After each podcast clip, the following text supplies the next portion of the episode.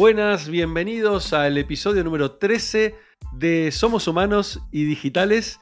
En este episodio voy a estar hablando sobre la transformación en la era digital.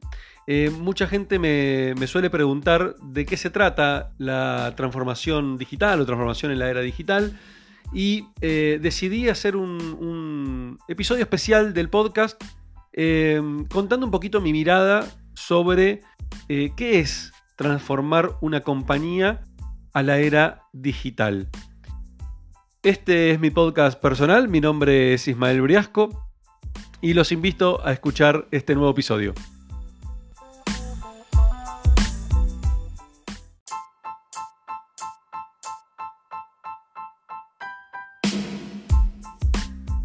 Bueno, antes de arrancar este episodio, les cuento que Em, decidí comprarme un nuevo micrófono.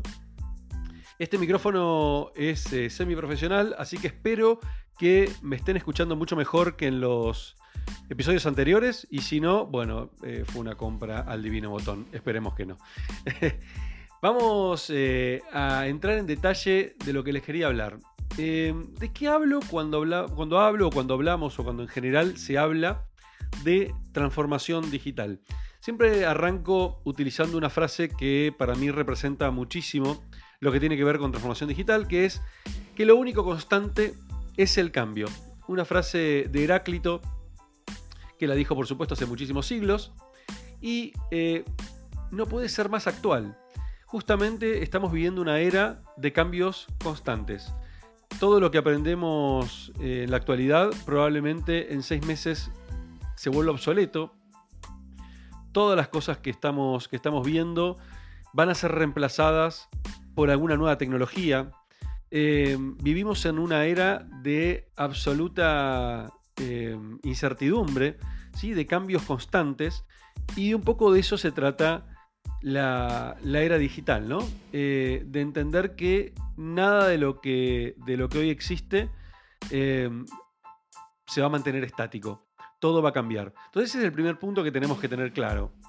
Y si entramos un poquito en detalle con respecto a lo que viene pasando en la historia, eh, fíjense lo siguiente, el mundo, el mundo cambió. ¿sí? ¿Por qué cambió el mundo? Vamos a, centrarnos en una mirada que, muchos compartimos, que es que eh, el mundo cambió principalmente porque hubo un, gran movimiento que nació en, Silicon Valley hace ya algunas décadas y ese movimiento eh, empezó a generar nuevas empresas eh, basadas en negocios digitales, principalmente basadas en negocios relacionados con Internet, y empezaron a cambiar la manera en que estábamos acostumbrados a consumir muchos eh, servicios, muchos productos. Ejemplo de esto es, por ejemplo, cambiaron las comunicaciones. ¿sí? Hoy no miramos más películas en la tele, en los canales de aire, sino que utilizamos Netflix, escuchamos música en Spotify, utilizamos YouTube para aprender eh, a través de, videos educativos. Eh, y, aplicaciones para nuestro celular, bueno, etcétera, etcétera, etcétera. O sea, toda la forma de, de entretenernos prácticamente cambió. La forma de comunicarnos a través de plataformas como, como WhatsApp, como eh, Telegram, eh, Slack, etcétera, también modificaron la manera en que nos comunicamos entre, entre las personas, entre los seres humanos.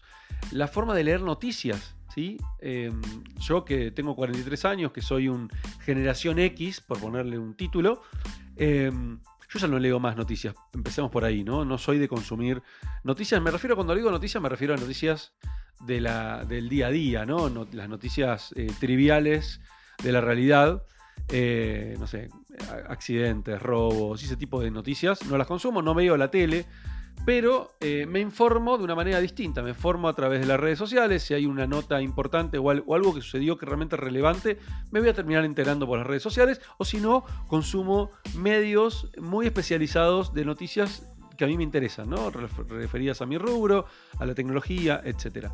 Pero bueno, eso hizo que también las nuevas maneras de consumir noticias cambiaron, por supuesto, mi... Eh, eh, mi forma de consumirlas, o sea, cambié yo como consumidor. Eh, así cambiamos también la manera de comprar. ¿Quién hoy no ha comprado algo a través de Mercado Libre, a través de Amazon? ¿sí? O sea, cambió también la manera en que consumimos productos y servicios también, ¿no? El e-commerce ha entrado en nuestras vidas de una manera contundente. Eh, nos transportamos también eh, utilizando herramientas digitales, así como Waze, como Google Maps. Eh, compramos paquetes de turismo o compramos pasajes de avión 100% a través de Internet. Bueno, y así puedo meterme prácticamente en cualquier industria, en cualquier rubro, y vamos a ver que en todos los casos se han producido cambios realmente importantísimos. ¿Y esto qué, esto qué generó? Esto generó que cambiaran los clientes. O sea, que nosotros como consumidores cambiamos, nos volvimos mucho más eh, exigentes, ¿sí? cambiaron las expectativas que teníamos eh, como, como, consumidores, ya no, no creemos el verso que nos dice el marketing, sino que eh, Hoy lo que buscamos como consumidores son experiencias. Nos vamos a quedar con aquellas marcas que no solamente tengan un buen marketing, que nos, digamos, nos vendan muy bien, sino que también al momento de experimentar con esa marca, de probar su producto, de probar su servicio, sea realmente lo que dice que es. Y eso tiene mucho que ver justamente con el user experience, el, customer experience, que hoy mucho se habla también, ¿no? Y esto hizo que como clientes subiéramos nuestra vara, como consumidores nuestra vara subió y hoy somos mucho más exigentes con las marcas y ya no nos quedamos con eh, lo que estábamos acostumbrados. Em, y por supuesto también la tecnología y el mundo digital nos dio además herramientas como consumidores que nos puso en el centro de la escena. Nos permite hoy en día poder eh, reclamar, poder quejarnos, poder em, dejar eh, reviews, ¿sí? dejar este, recomendaciones sobre los productos y los servicios que consumimos y hace que nuestra voz se amplifique. Antes un comentario que hacíamos quedaba cerrado a un circuito muy chico, ¿sí? a nuestros amigos, a nuestros familiares, y hoy gracias a la tecnología podemos llegar a miles y miles y miles de personas. Y casos como de estos hay muchos, ¿no? O sea, el, caso que, más recuerdo y que, es como el, el, caso icónico que de alguna manera marcó un antes y un después del uso de las redes sociales como plataforma de atención al cliente, fue el caso de United Airlines, en donde en el año 2004, si no recuerdo mal, fue esto o, por ahí, eh, un grupo de música country en Estados Unidos estaba viajando en un avión de United y ve por la ventana como una de las personas que debería cargar las maletas y los, o las valijas y, sus instrumentos musicales justamente en el avión las estaban revoleando, ¿sí? las tiraban y las agarraban en el aire. Y en ese momento ven que una de sus guitarras se cae. Por supuesto, la guitarra estaba dentro de su valija, ¿no? De su, de su, de su, maleta. Y se cae y, se produce un golpe. Y se imaginan, por supuesto, que ese golpe no iba a ser gratuito. Algo iba a pasar. Cuando bajan del avión, cuando llegan a destino, van, abren la valija, le encuentran la, guitarra rota, reclaman a United. United eh, no les hace caso, decide no no hacerse responsable por, por esa negligencia.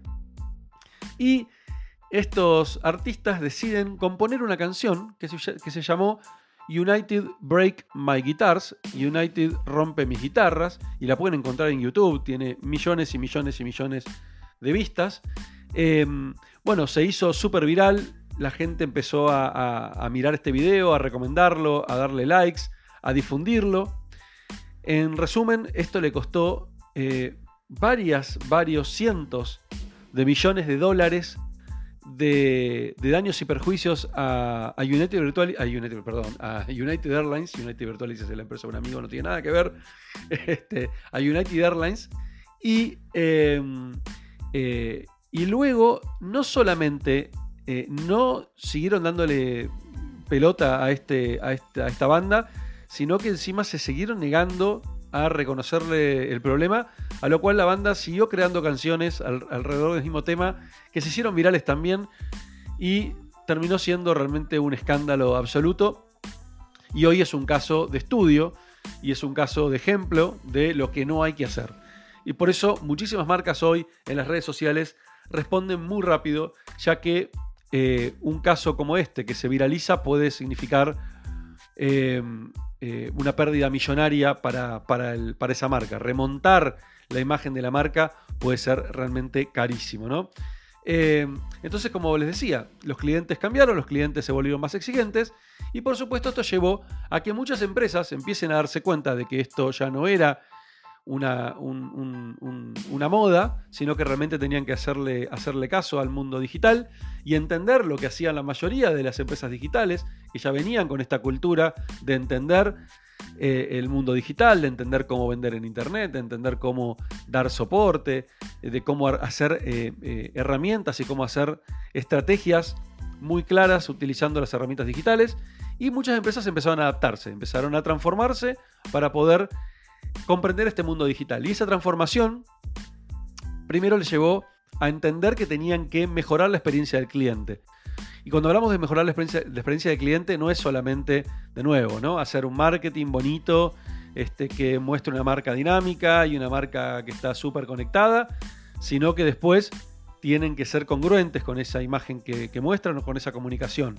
Al momento que un cliente los contacta, ya sea por cualquier vía, ya sea por email, ya sea por teléfono, ya sea que va a un local, ya sea que entra al sitio web y genera un reclamo vía el formulario de contacto. No importa por dónde el cliente se conecte, la imagen y la respuesta que da la marca tiene que ser congruente, tiene que ser la misma.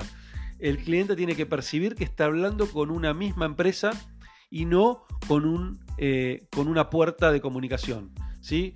Esto es lo que se llama la omnicanalidad. Em, y, para separarlo de lo que se llamó la multicanalidad, que es básicamente una empresa que está en múltiples canales y atiende a los clientes de muchos canales, en internet, por teléfono, en su local, este, por, por email, etc. Em, pero lo que pasaba en la multicanalidad es que cuando yo me, me conectaba vía teléfono con la empresa, si ya había mandado un mail previo, probablemente la persona que me atendía por teléfono no tenía ni idea de el email que yo había mandado o no tenía ni idea de lo que yo había hablado con un representante de la empresa vía Twitter. Y justamente la omnicanalidad tiene que ver con eso, ¿no? Que todos los representantes de la compañía, no importa por el medio que me comunique, tienen que estar al tanto de mi historial como cliente.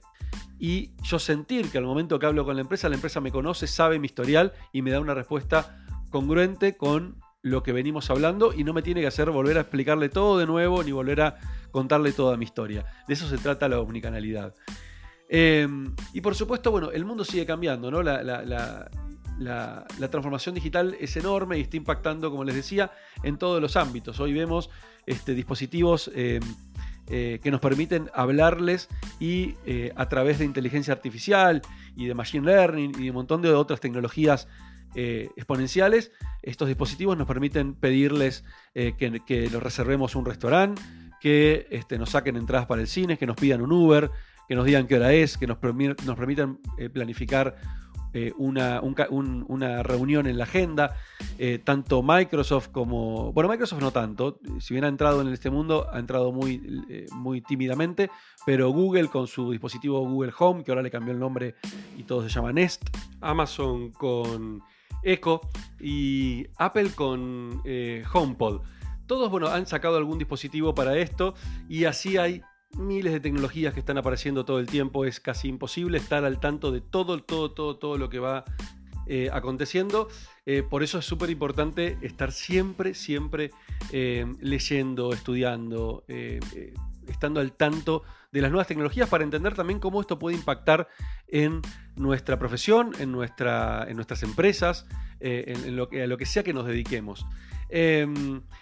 Y para ir este, redondeando el, punto de donde yo quiero llegar, es que eh, tenemos que entender que la transformación, eh, la transformación digital impacta no solamente en las empresas, impacta a nivel también personal, ya que eh, las cosas incluso que hacemos en el día a día empiezan a poder mejorarse y poder optimizarse eh, sabiendo utilizar la tecnología. Por eso para mí es clave, es clave estar siempre, siempre estudiando, siempre perfeccionándose y aprendiendo cosas nuevas.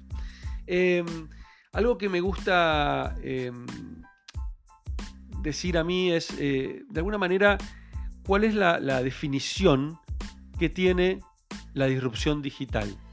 Cuando hablamos de la palabra disrupción, eh, que es una palabra que está bastante trillada también, al igual que transformación digital, y me gustaría aclarar por lo menos este, cuál es mi mirada y, por supuesto no es mía, ¿no? sino que es una mirada que he encontrado en diferentes cosas que he leído y, me gusta utilizarla como, como ejemplo.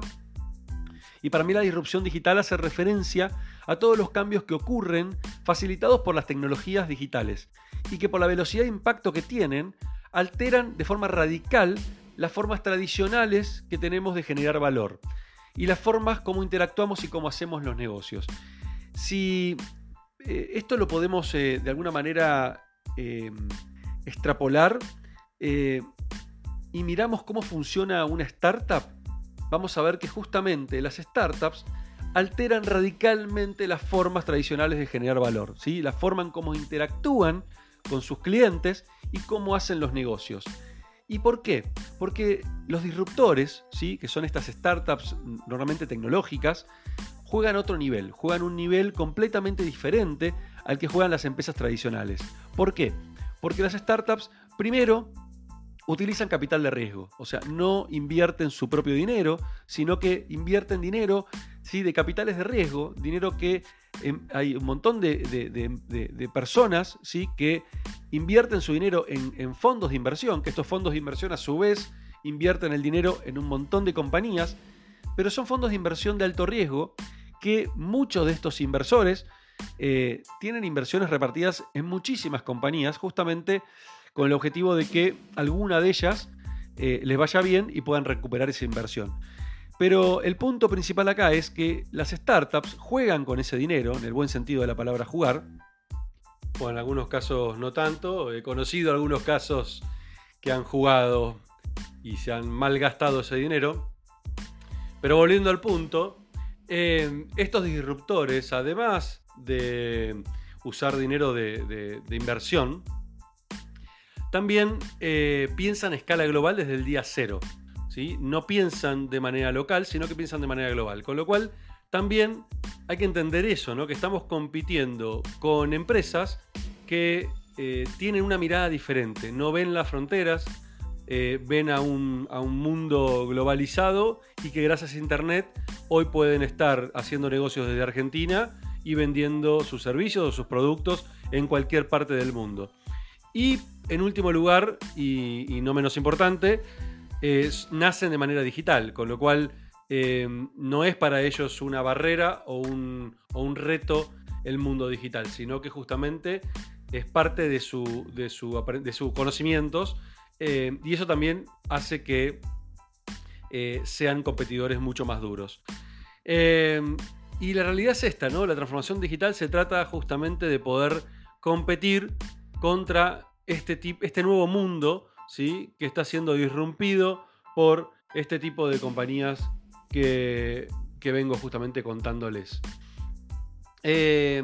algo que también es, es, completamente importante es entender que hoy Estamos eh, viviendo lo que se suele llamar como el darwinismo digital. ¿Recuerdan la frase eh, famosísima de Charles Darwin que decía que las especies que sobreviven no son las más fuertes ni las más rápidas, ni las más inteligentes, sino aquellas que se adaptan mejor al cambio. Y esto es justamente lo que está sucediendo hoy. No importa qué tan grande sea tu empresa, si sos una multinacional, si sos una pyme, si sos una mediana empresa, una gran empresa, eh, da igual, no pasa por ahí, no pasa por la inteligencia que tengas y los recursos que tengas a mano, sino que pasa justamente por la velocidad y la capacidad de adaptarte a los cambios que están sucediendo en esta nueva era.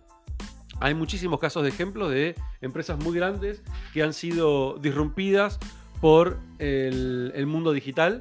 Em, y esto lo podemos ver muy claro en las más conocidas, ¿no? El caso de Blockbuster, con Netflix, el caso de Airbnb con la industria hotelera, el caso de Apple con la industria eh, discográfica y que después vino eh, Spotify y, terminó incluso disrumpiendo a Apple, siendo una empresa este, eh, de vanguardia y, innovadora y disruptiva, también fue, fue, fue disrumpida, es que palabra difícil, este, por, otra, por otra compañía este, que, pudo entender algo que Apple no estaba viendo. Y así muchísimos ejemplos, ¿no? Y fíjense que si analizamos la, lista de las 500 empresas, la lista de Fortune 500, que son las 500 empresas más valiosas del mundo según la revista Fortune, que comenzó en el año 1955, de esa lista original, hoy quedan vivas, existen solamente 61 compañías. El resto, por supuesto, no fueron todas disrumpidas por, por, la industria digital, por el mundo digital, pero sí fueron disrumpidas por no haber sido capaces de adaptarse a los cambios de épocas.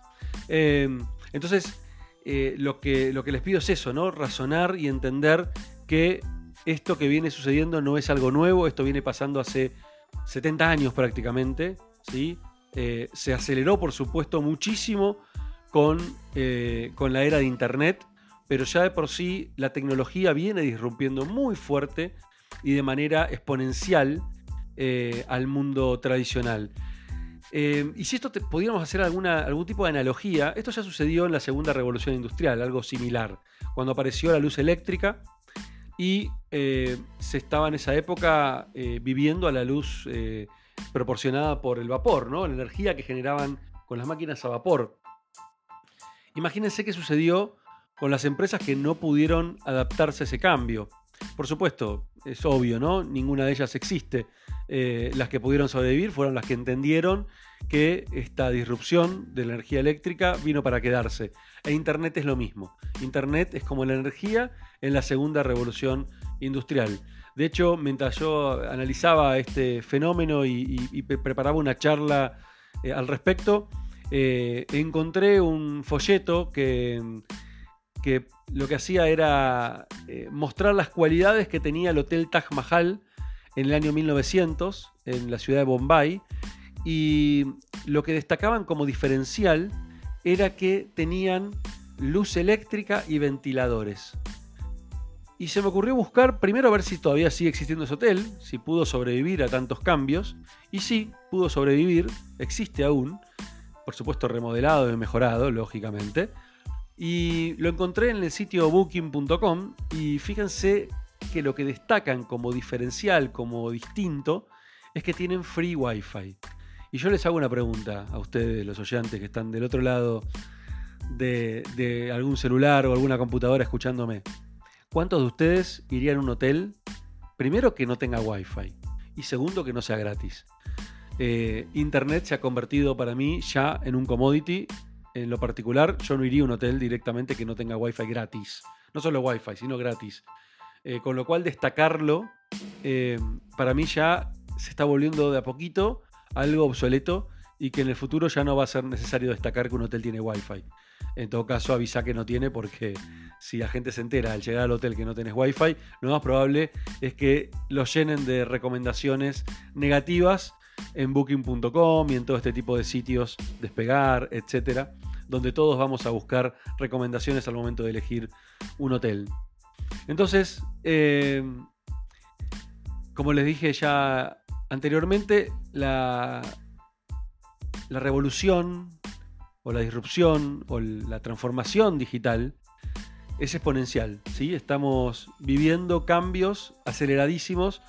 Eh, si miramos el primer cambio tecnológico, la primera revolución tecnológica que fue la imprenta, ¿sí? que fue por allá por el año 1400, la empresa de Gutenberg, eh, hasta que apareció la siguiente, la siguiente cambio tecnológico, siguiente revolución tecnológica, fue el telescopio, sí que fue alrededor del año 1600, antes del 1600, pero pasaron casi 200 años, y la siguiente revolución fue la máquina a vapor, que apenas pasaron 100 años del telescopio, y fíjense cómo se empieza a reducir. Después vino el telégrafo, ¿sí? en 80 años, después vino el teléfono en menos de 50 años, el automóvil apenas 20, 30 años después, luego la televisión, ¿sí? apenas unos 20 años después del automóvil, y así se empezó a acelerar la, la tecnología y se volvió exponencial. Hoy prácticamente día tras día, semana tras semana aparecen nuevas tecnologías, nuevas eh, aplicaciones, nuevas cosas que van revolucionando lo que conocemos. Y estamos viviendo un nivel de aceleración tan, pero tan, pero tan grande que eh, se está hablando de que en pocos años la las computadoras, gracias a la computación cuántica y a todo lo que se viene, vamos a lograr superar ampliamente la capacidad de procesamiento del cerebro humano y en apenas 20, 30 años más vamos a lograr superar toda la capacidad de todos los cerebros de la humanidad juntos eh, con una computadora. Con lo cual imagínense lo difícil que es predecir el futuro, ¿no? Podemos ver lo que puede llegar a pasar de acá un año, de acá dos años, tres, cinco como mucho, pero ya todo lo demás, el que se atreva a, a creer que sabe lo que va a pasar, está haciendo futurismo, está haciendo básicamente algún tipo de arte oscura, ¿sí? Se lo va a considerar un mago si encima lo logra invocar. Eh, pero la realidad es esa, que es casi imposible saber eh, cómo vamos a estar viviendo de acá a 10 años eh, por el nivel de aceleración que está teniendo los cambios que estamos viviendo. Pero para ir este, al, al, de la cuestión que quería llegar con toda esta, esta charla, la tecnología, la tecnología no es el verdadero disruptor. El verdadero disruptor es no centrarse en el cliente. Yo creo que la mayor amenaza ¿sí? para cualquier negocio en esta era digital que estamos viviendo en este momento ¿sí? es no centrarse en el cliente. Las empresas que no tengan su estrategia centrada en el cliente son las que se van a quedar atrás y las que van a perder. Independientemente de la tecnología. Por supuesto la tecnología va a ayudar muchísimo, pero tiene mucho que ver con eso. ¿Qué es transformación digital y qué no es? ¿Qué no es? Vamos a arrancar rápidamente por el que no es. No es estar en la web, no es tener una página web, no es una aplicación o una red social, ¿sí? no es, no es eh, implementar un CRM, no es hacer big data, tecnología, eh, implementar una solución de inteligencia artificial. Eso no es transformar a una empresa al mundo digital. Eso es digitalizar. ¿sí? Eso es digitalizar un área de la compañía o cierta parte del negocio. Pero eso no es transformarse verdaderamente al mundo digital. Ahora, ¿qué es la transformación digital? La transformación digital es un cambio cultural y estratégico que afecta a toda la organización y a los stakeholders de la misma. ¿sí? Todos los que tengan un interés por esa organización tienen que verse afectados por este cambio. Es un cambio principalmente cultural. Es básicamente el proceso ¿sí? de cambio para poder competir con las empresas que les conté antes, con las nativas digitales, que ponen, que tienen al cliente en el centro de la organización y, simplifican el trabajo gracias a la tecnología. Eso es la transformación digital. Y ahora, todo muy lindo con qué es y qué no es la transformación digital. Pero, ¿para qué sirve? Yo creo que hay tres cosas eh, claves para las cuales sirve la transformación digital. Primero, primer punto, sirve para sobrevivir. A todo hotel le llega su Airbnb en algún momento. ¿Sí? Sobrevivir es clave. Estamos viviendo esta nueva era y si sos una compañía eh, tradicional que tiene que adaptarse a estos cambios, el primer punto es sobrevivir. ¿Cómo sobrevivís a, estos, a esta nueva era?